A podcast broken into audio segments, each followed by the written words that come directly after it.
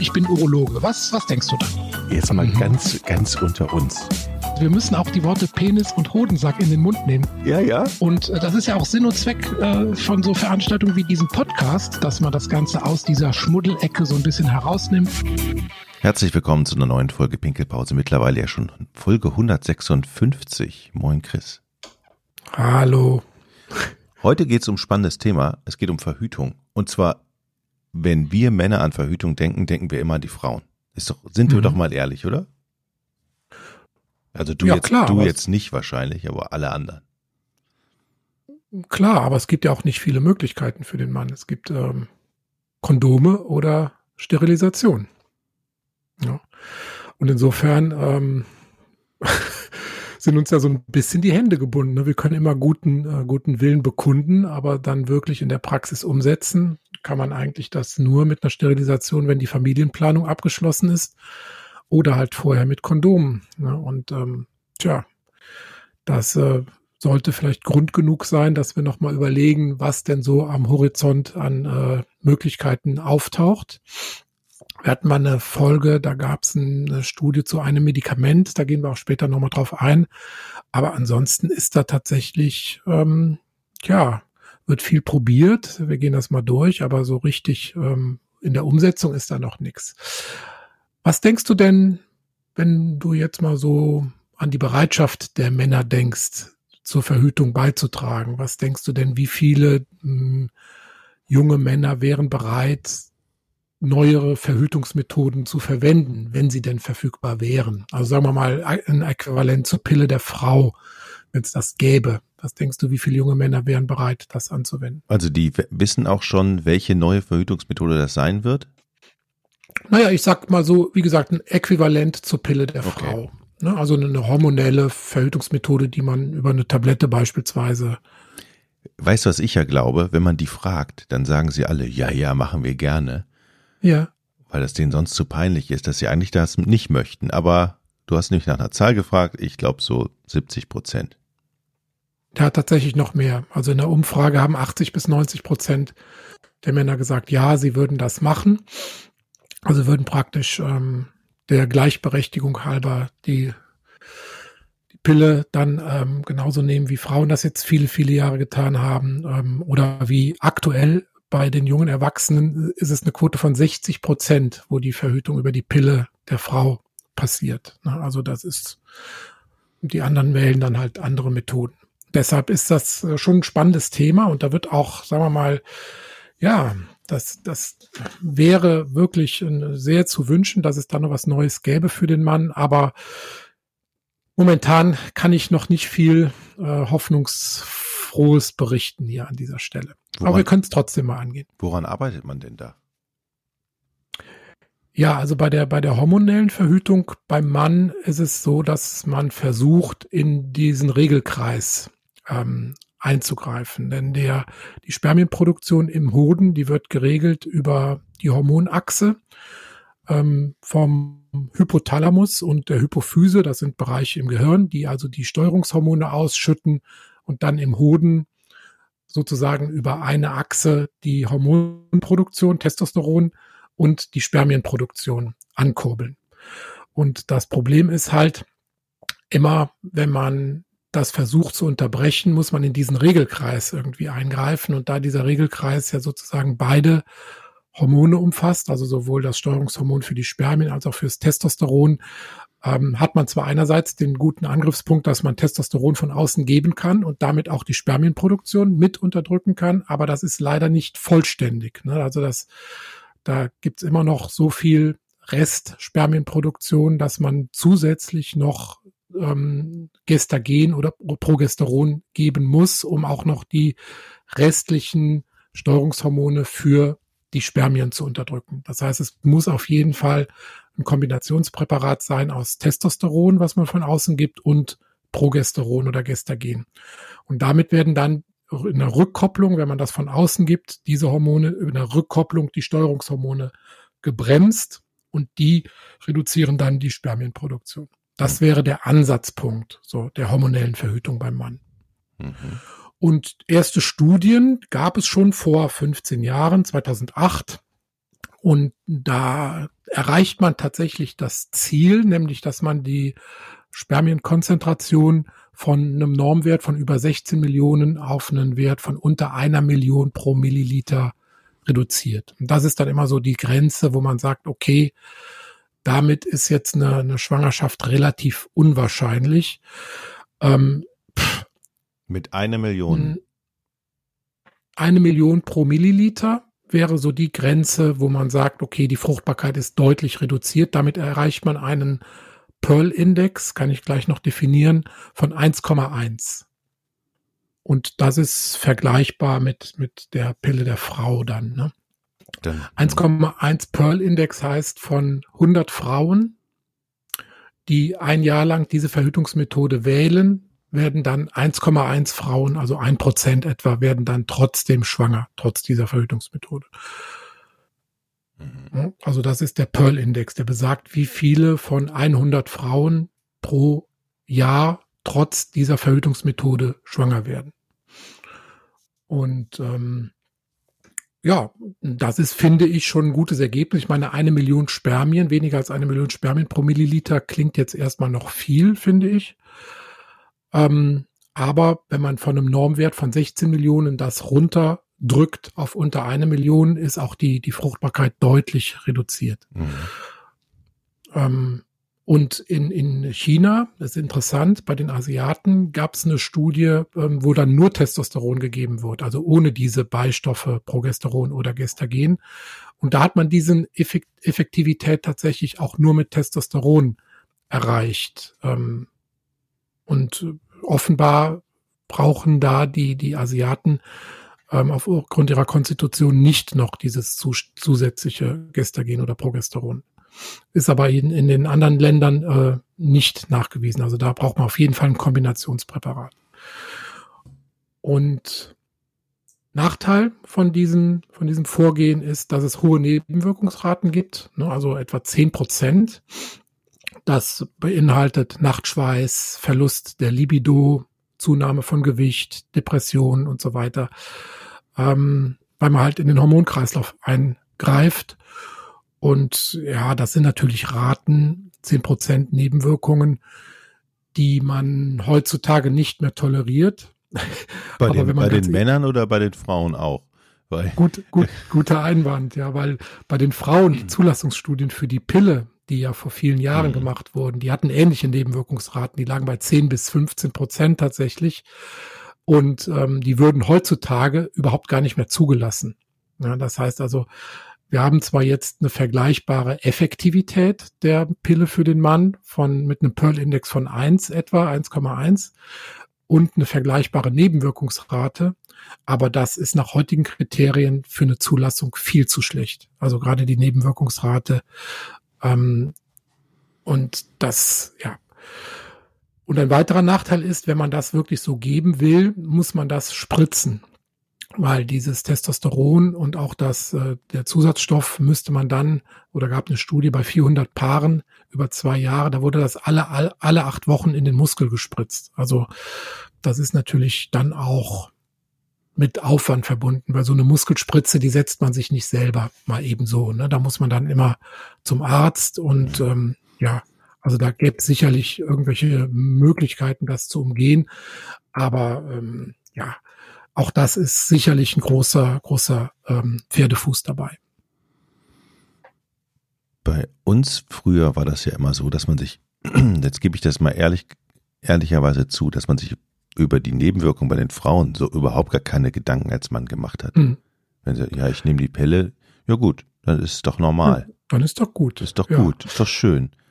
Die, ja, die Zeiten haben sich zum, zum Glück geändert. Also da ist, glaube ich, das Bewusstsein schon besser geworden und du hast ja auch gesehen, die Bereitschaft, selber Verhütungsmethoden äh, zu ergreifen, die ist sehr, sehr, sehr hoch bei den äh, Männern. Und ich merke das ja auch bei den ähm, Männern mit abgeschlossener Familienplanung, die Bereitschaft, steri zu, sterilisieren zu lassen, die hat auch deutlich zugenommen über die letzten Jahre, die ich überblicke, also die 25 hm. Jahre hat das sicher sehr, sehr zugenommen, dass man also sagt, okay, Familienplanung abgeschlossen ähm, ich übernehme jetzt die Verantwortung und ich lasse mich, lass mich jetzt sterilisieren. Und ähm, wenn es denn was Verfügbares gäbe, dann denke ich, wäre die Bereitschaft auch da. Das braucht dann sicher eine Übergangszeit.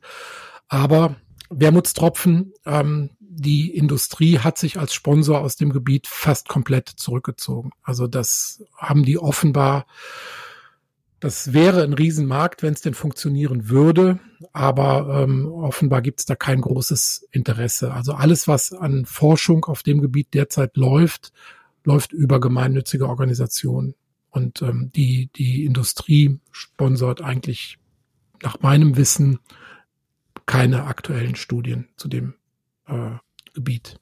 Hm. Und nu?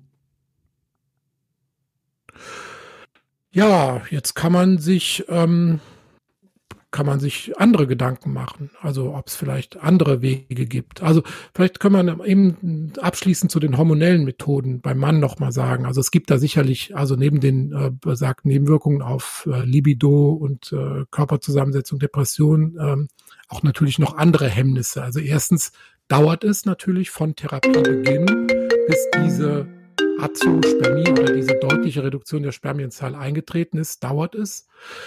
Dann ist natürlich immer die Frage nach der Effektivität und der Sicherheit. Mhm. Oder wenn man äh, jetzt einen Gel sogar erfinden würde, wo es auch eine Untersuchung zu gibt, dann ist natürlich auch die, äh, die Zuverlässigkeit der, der Einnahme. Ne? Da muss man jeden Morgen dieses Gel auftragen auf den Oberarm. Da muss man dann dran denken. Das ist ähnlich wie die Frau, oh, ich habe meine Pille vergessen. Ähm, also diese, diese Compliance, diese Zuverlässigkeit der Einnahme ist dann sicherlich auch noch ein Hindernis. Was man immer so im Hinterkopf hat, ist, denk, wenn man die Spermienproduktion unterdrückt, ob man damit, wenn man jetzt wieder damit aufhört und die sich dann wieder erholt, ob man damit nicht auch die Qualität der Spermien möglicherweise negativ beeinflusst.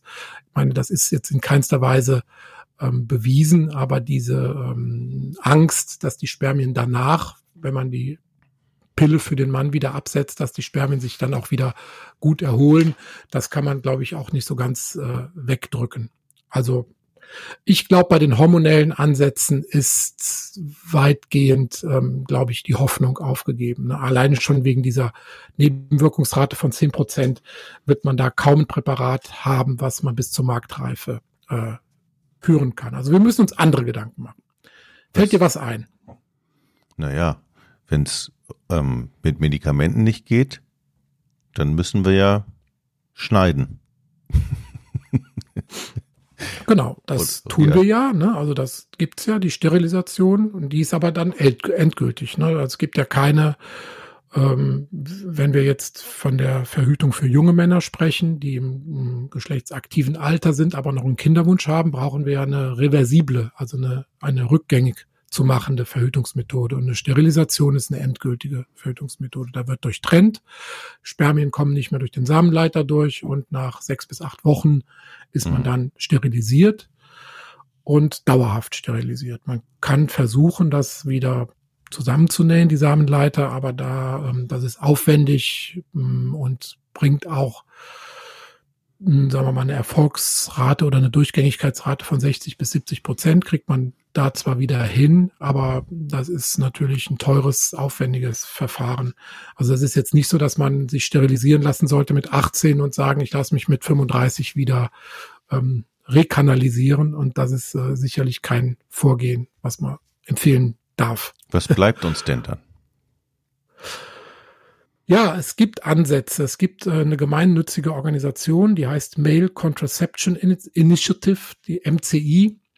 Die hat bisher 15 Projekte unterstützt und da gibt's verschiedene Ansatzpunkte. Also klingt jetzt alles sehr abenteuerlich, aber es gibt es. Also es gibt einmal ähm, thermische Ansätze. Wir wissen ja vom, vom kindlichen Hodenhochstand, also wenn die Hoden in der Entwicklung des Kleinkindes zu hoch liegen in der Leiste, dass die sich dann später potenziell nicht gut entwickeln und weder die Spermienproduktion noch die Hormonproduktion dann zuverlässig aufnehmen.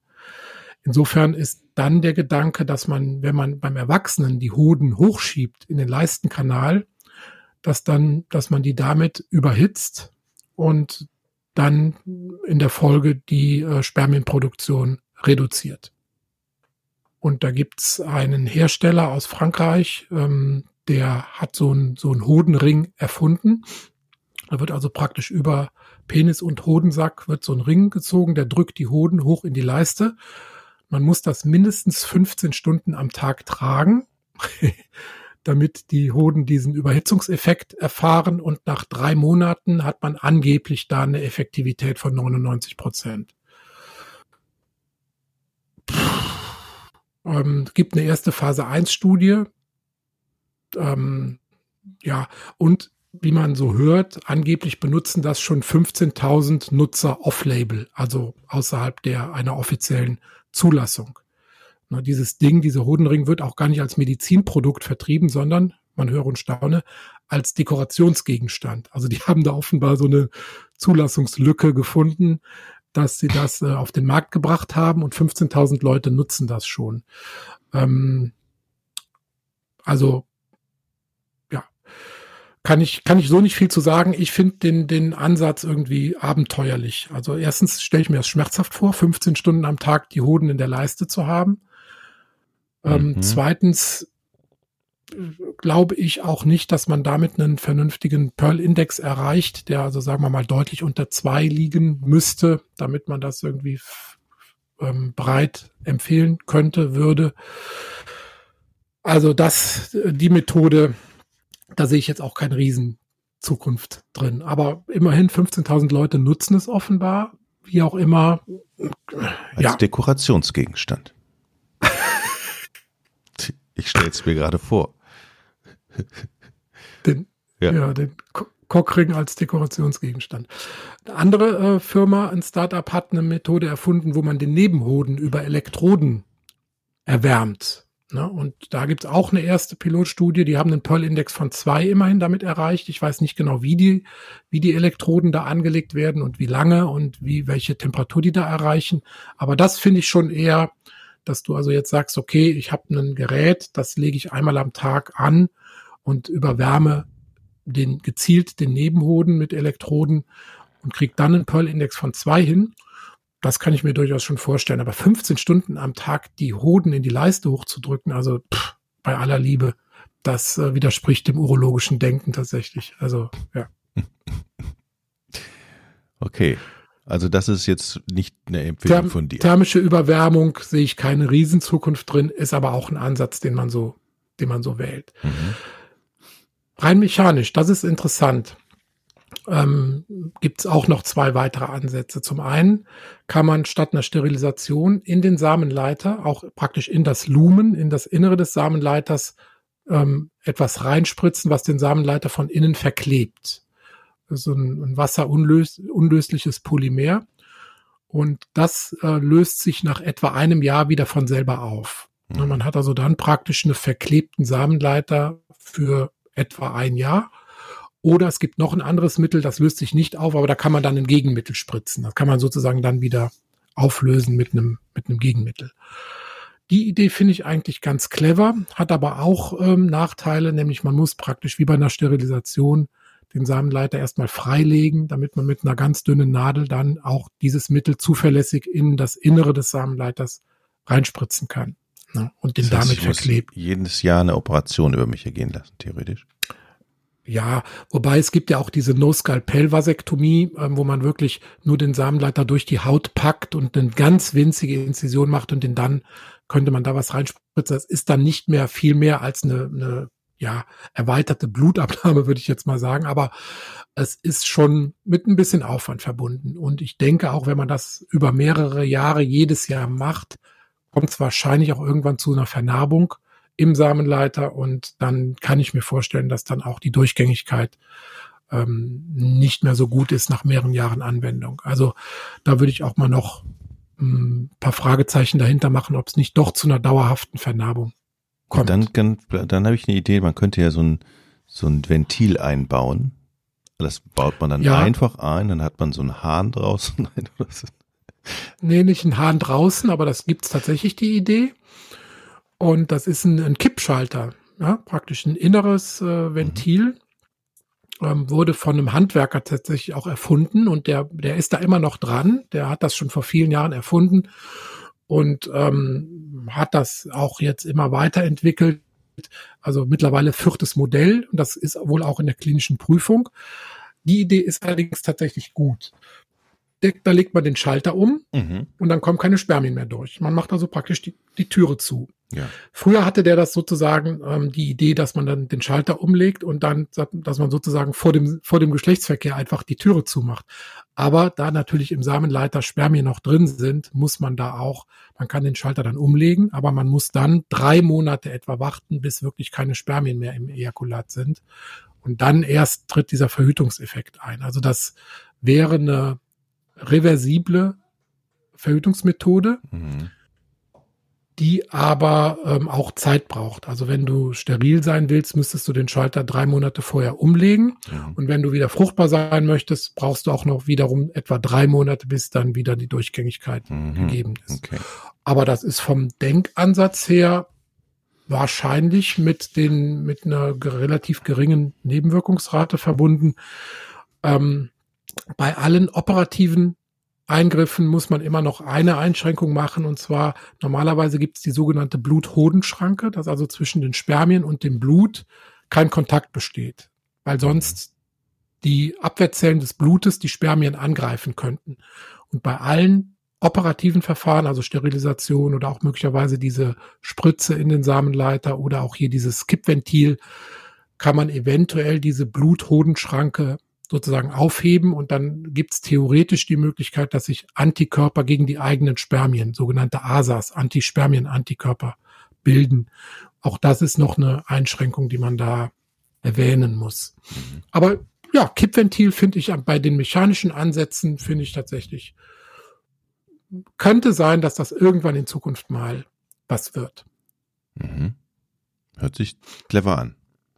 Hört sich clever an, genau ist auch sicher clever und der wäre auch nicht, ähm, sagen wir mal, so davon überzeugt, wenn er jetzt nicht schon sein viertes Modell da in die klinische Prüfung gegeben hätte. Also der bleibt da dran und vielleicht, ich drücke ihm mal die Daumen, bringt er das Ding zur Marktreife, weil alle anderen Sachen pff, sehe ich jetzt nicht so, so groß. Ja. Bei den Medikamenten, jetzt kurz zum Abschluss noch, gibt's auch zwei neue Entwicklungen, die nicht hormonell sind und die haben wahrscheinlich, da haben wir auch schon mal eine Folge drüber gemacht, über das eine Medikament, die wahrscheinlich die größte Erfolgsrate. Und zwar gibt es einen ähm, Rezeptorblocker, das ist ein sogenannter Retinoid-Rezeptorblocker. Ähm, der hat im Tierversuch bei Mäusen die Spermienanzahl um 99 Prozent reduziert. Mhm. Und ähm, das ist schon schon enorm und hat auch nach vier bis sechs Wochen schon dann wieder zu einer Erholung geführt. Also wenn man das nicht mehr gegeben hat, haben die nach vier bis sechs Wochen wieder normal viele Spermien produziert, die Mäuse. Mhm. Ja. Ähm, Prinzip ist, dass man einen ähm, Rezeptor blockiert, der, wo das Vitamin A am Hoden nicht mehr wirken kann und das Vitamin A ist für die Spermienproduktion essentiell. Und deshalb, äh, wenn man hoch spezifisch diesen ähm, Retinsäurerezeptor blockieren kann, kann man damit möglicherweise bei Mäusen auf jeden Fall eine signifikante Spermienreduktion hinkriegen. Mhm. Beim Menschen gibt es noch äh, keine Daten. Eine klinische Studie hat wohl begonnen, ähm, sollte dieses Jahr beginnen. Ich weiß nicht, ob sie läuft. Und dann ist ab Studienbeginn, Markteintritt, würde ich mal schätzen, fünf Jahre. Also Ne, das könnte für die Zukunft was sein, wovon wir was hören. Also Retinoid-Rezeptorblocker. Okay. Also, man hört, dann, mh, Entschuldigung, es gibt noch was? Ja, und muss der Vollständigkeit halber noch sagen, in China gibt es eine Pflanze, die heißt Wilfords Dreiflügelfrucht. Die hat einen Inhaltsstoff Tryptinoid, nein, Tryptonid und die kann auch zu einer, ähm, zu einer Deformation der Spermien führen, zumindest bei Mäusen und Affen. Gibt es auch eine hochrangig publizierte Studie in Nature 2021.